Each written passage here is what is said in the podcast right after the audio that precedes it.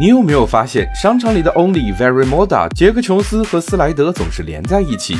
而现在恐怕再难见到这个场景了。这四大品牌到底怎么了？商界生意经，赚钱随身听。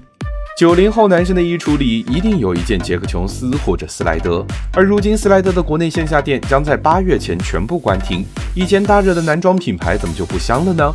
细究它掉队的原因，离不开这两点。第一是消费疲软。一份网传文件显示，斯莱德关闭线下店是因为线下市场疲软，租金高企。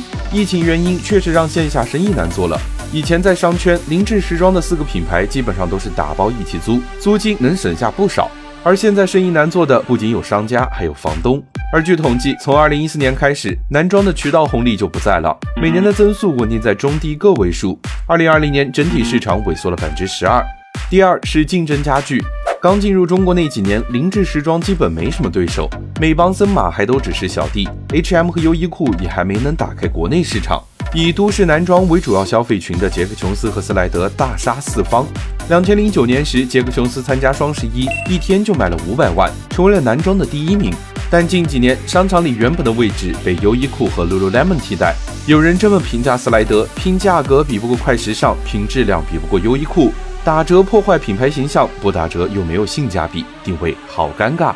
如今的男装市场，国潮有李宁、安踏，户外有迪卡侬、始祖鸟，设计有速写和丹农，品牌辨识度变得越来越重要。